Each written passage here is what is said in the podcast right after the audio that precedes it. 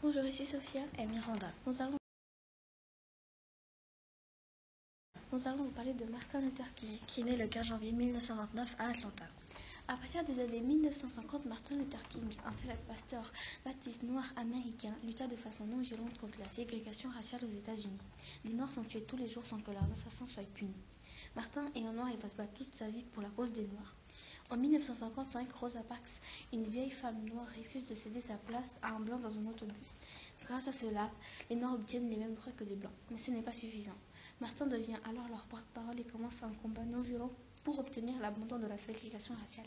Il est plusieurs fois emprisonné, mais il continue à lutter.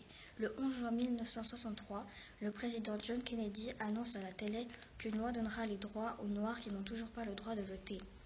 Le 23 août de la même année, Martin organise le, la Grande Marche pour la Liberté. Tous les manifestants se rassemblent devant la statue d'Abraham Lincoln. En, en 1863, pendant la guerre des Sessions, le président libère les esclaves noirs. Il y a 250 000 personnes. Le 26 août 1963, Martin prononce un célèbre discours où il dit avoir fait un rêve dans lequel les enfants noirs vivraient heureux dans un monde sans racisme. En 1964, Martin Luther King obtient le prix Nobel de la paix. À seulement 39 juin, le 4 avril 1968, il est assassiné par un blanc. 100 000 personnes assistent à son enterrement. 40 ans plus tard, Barack Obama devient le président noir des États-Unis, ce qui montre tout le chemin parcouru. Le moment clé de sa vie, c'est qu'il est venu soutenir les éboueurs noirs en grève. Ses rêves étaient qu'un noir soit président et que les enfants noirs vivent dans un monde sans racisme. Qu'a-t-il apporté au monde? Il a aidé les Noirs à être plus respectés.